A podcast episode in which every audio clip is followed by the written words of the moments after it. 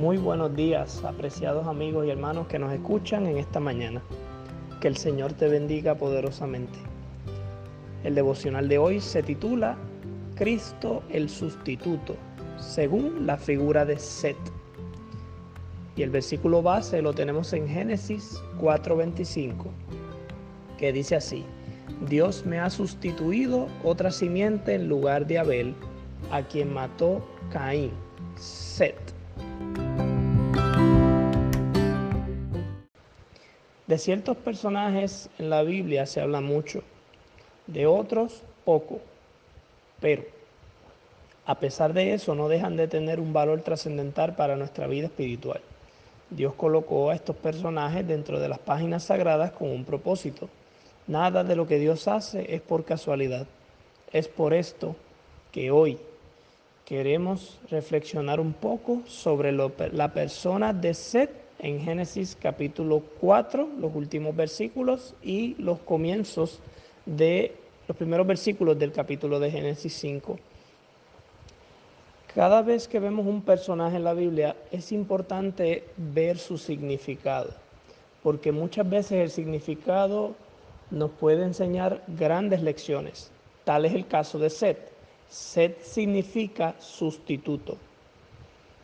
Entonces, Sed precisamente es el sustituto de Abel. O sea que ahora, cuando Sed llegara a esta tierra, lo primero que le corresponde es continuar el legado de transmitir el verdadero conocimiento de Dios. Recordemos que a Abel se le entregó esa, ese privilegio como portavoz del Evangelio verdadero y de la religión y de la iglesia verdadera que todas ellas estaban compuestas en el estilo de vida que él llevaba, su muerte deja una marca clara que él estaba en lo correcto, pero hacía falta tener un testimonio, ya tienen un testimonio de un mártir, pero necesitaba continuar otra persona viva, porque Dios es un Dios de vivos y a Dios le gusta trabajar con las personas vivas. Y precisamente Seth es traído con ese propósito. O sea que Él fue sustituto también para fortalecer la fe. Y no cualquier fe, sino la fe en el verdadero Dios que es capaz de continuar la verdad hasta el último tiempo y la ha preservado hasta hoy, aunque Satanás ha tratado de matar a todos los hijos de Dios. Satanás siempre está listo para destruirlos, pero Dios está listo para levantar nuevas almas, como ocurrió con Pablo. Cuando Esteban murió, el sustituto fue Pablo. Y asimismo encontramos en este caso, eh, ¿verdad? Con Seth de, sustituyendo el legado de Abel. Otro caso es que al venir el, esta persona a la vida, Adán y Eva dicen algo importante, Dios me ha sustituido otra simiente. Recuerden que esto era una promesa que se le había dicho en Génesis 3.15. O sea que Dios, ellos sienten que Dios les vuelve a confirmar esa promesa y en medio del dolor de la muerte, esta sustitución de ser les devuelve la esperanza a la pareja caída. Recuerden que Caín, al convertirse en asesino, no podía ser el linaje escogido de Dios para traer la simiente. Así que la esperanza estaba en Abel, Abel queda asesinado entonces Adán y Eva quedan chasqueados. Al venir otro heredero conforme a la voluntad de Dios, entonces la esperanza se devuelve. Interesante este tipo de, ¿verdad? de, de historia y de paralelo porque Cristo es el sustituto nuestro y vamos a profundizar ya mismo en eso. Ahora es interesante que Seth fue hecho a la imagen de su padre. Eso lo encontramos en Génesis 5.3. O sea, fue hecho a la imagen de Adán. O sea, fue el sustituto para representar la imagen de su padre, así como Abel también era imagen de su papá. Otro aspecto que encontramos en, la vida de Abel es que él fue el sustituto para confrontar el mal. Recuerden que Caín quedó vivo. Por lo tanto, la maldad se iba a seguir eh, esparciendo, inclusive cuando él mató a Abel. Eso fue lo que le dijo al Señor, que él tenía miedo que lo mataran. Si él tenía miedo que lo mataran es porque sabía que ya entonces la maldad también se había propagado con otros de la familia. O sea, con, recuerden que Adán y Eva tuvieron a Caín y Abel, pero después, dice la Biblia, en Génesis 5, que después que Adán los tuvo a ellos, tuvo hijos e hijas, que no menciona los nombres. Así que ahí fue cuando se empezó a poblar la tierra y en poco tiempo ya, inclusive en el tiempo de Caín, pues ya había suficiente gente como que para él pensar que podían hacer lo mismo que él había hecho con su hermano. Y por último, otro, otro paralelo que encontramos en la vida de Seth es que él es sustituido para continuar un linaje mesiánico. O sea, no solamente él iba a ser la simiente, sino que también ese linaje se iba a preservar, porque ahora él también iba a tener un hijo, porque en el caso de Abel no logró haber heredero. En el caso de Seth, él tiene un hijo que se llama Enos. Así que él continúa el linaje y tal aparece en Lucas 3:38 que finalmente él es linaje de Adán, hijo de Adán, hijo de Dios. tal como lo es Jesucristo realmente, porque Jesucristo viene de ese linaje. Entonces, cada vez que alguien le pregunta a usted, eh, alguien que le pregunte a, Seth, o sea, ¿verdad? Estoy poniéndome en la persona de, otro que le pregunte a Seth, eh, ¿quién es usted? Y él le recordaría, mi nombre es el sustituto. O sea, la gente cuando conocía el nombre conocía, o sea, Seth el sustituto, y la gente recordaría el testimonio de Abel. ¿Sustituto de qué? Pues de, la muerte de mi hermano.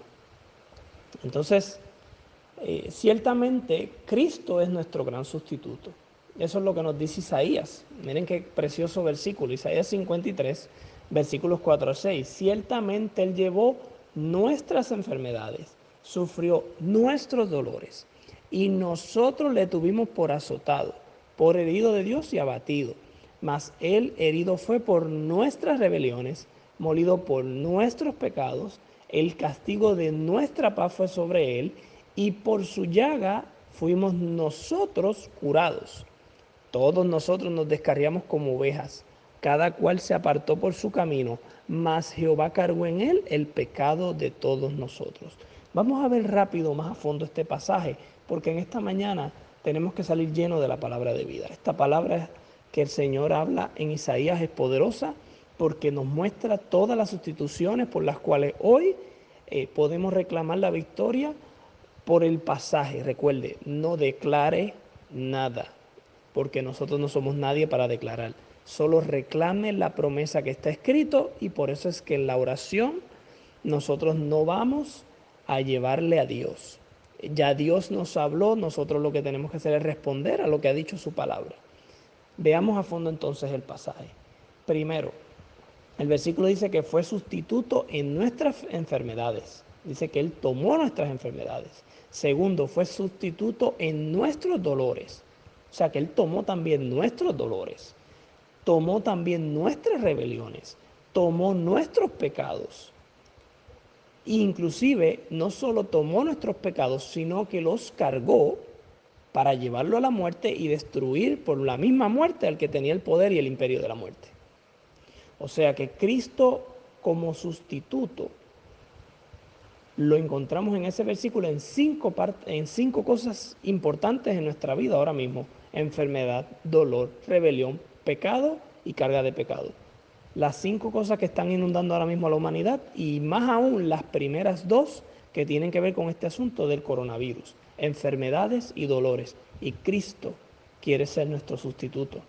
Hay tres acontecimientos simbólicos que celebró Israel y que contempló Israel por más de mil años respecto a la sustitución de Cristo. Primero, cuando Abraham ofreció a Isaac, Génesis 22, 13 nos dice que Dios proveyó un sustituto, un carnero trabado en un salsal. Dos, en Éxodo 12, 13, la Pascua celebrada en Egipto, el cordero tomaba el lugar del niño primogénito para que no muriera. Moría ese cordero inmolado y el niño podía estar eh, libre de la muerte, claro, con la sangre puesta en el dintel en la parte del frente de la casa, del poste de la casa. Y tercero, en ocasión de la purificación del santuario. En Levíticos 16, 21 al 22, el macho cabrío se presentaba para que ese macho tomara el lugar de nosotros y así se pudiera realizar la purificación en nuestra vida y por ende se limpiaran las inmundicias que nosotros causamos en, nuestra, en ese año en el santuario, que todos los pecados se transferían al santuario, se purificaba el santuario y entonces nosotros podíamos ir con la seguridad de que habíamos sido plenamente perdonados y que el pecado se había apartado del pueblo de Israel. Por lo tanto, hermano, ¿qué lecciones debemos aprender en esta mañana? Primero, Dios levanta hombres fieles. Segundo, Cristo es el sustituto elegido por Dios para restaurar la imagen suya en nosotros. Tercero, Él es el sustituto de tu enfermedad, tanto física como mental y espiritual. Cuarto, Él es el sustituto de tu dolor, tanto físico, mental y espiritual. Él es el sustituto para tu pecado. Él es el sustituto para tus rebeliones. Y séptimo, él es la mayor muestra del amor celestial. El mayor sustituto es quien cambia un corazón de odio. Y en esta mañana quitémonos el corazón de odio y sustituyámoslo por un corazón de amor. Jesús nos los quiere dar y ya lo demostró en Juan 15, 13. Nadie tiene mayor amor que este, que uno ponga su vida por sus amigos. Cristo sustituyó su vida para que tú tengas vida. Y gloria a Dios por eso, hoy, en esta mañana, acuérdate de esa promesa. Él puso su vida por ti. Él es el sustituto. Él es el verdadero set de la palabra. Ora conmigo. Bendito Dios y Padre nuestro. Cuánto poder hay en la escritura y cuánto poder, hay en tu palabra. Gracias Señor por traernos un sustituto mayor que Set. Gracias por traernos el verdadero sustituto del hombre, a Jesucristo hombre. Señor, qué bendición poder compartir el Evangelio y saber que en cada página de las Escrituras más luz sigue saliendo acerca de tu persona. Que este pálido reflejo de este personaje nos sea de, de motivación para mostrarnos que nuestra vida puede ser transformada a la imagen y semejanza de Dios nuevamente por la sustitución de Cristo en nuestra vida. En esta mañana reclamamos al Cristo de la gloria. Lo reclamamos como nuestro dueño y salvador de nuestras vidas y queremos, Señor, pedirte que su promesa se cumpla en nosotros, que vas a transformar nuestro corazón de piedra y lo vas a sustituir por uno de carne lo vas a quitar totalmente y vamos a tener algo, un corazón nuevo, un espíritu nuevo delante de nosotros. Que nuestra lengua, nuestra, nuestro gesto, nuestras manos y nuestro comportamiento demuestre que hemos sido crucificados con Cristo, que hemos querido aceptar eh, la cruz que Él nos pide que carguemos para seguirlo plenamente en cada paso de nuestra vida. Gracias por esta mañana que nos regala, Señor por darnos el pan físico y espiritual. Porque si hasta el día de hoy nos ha mantenido con vida, es porque a ti te ha placido y es parte del plan por algo mayor que tú tienes para nosotros y queremos ser parte de esa bendición. Todas estas cosas, Señor, te las pedimos en el nombre de Jesús. Amén. Querido amigo y hermana que me escuchas en esta mañana, que el Señor te bendiga.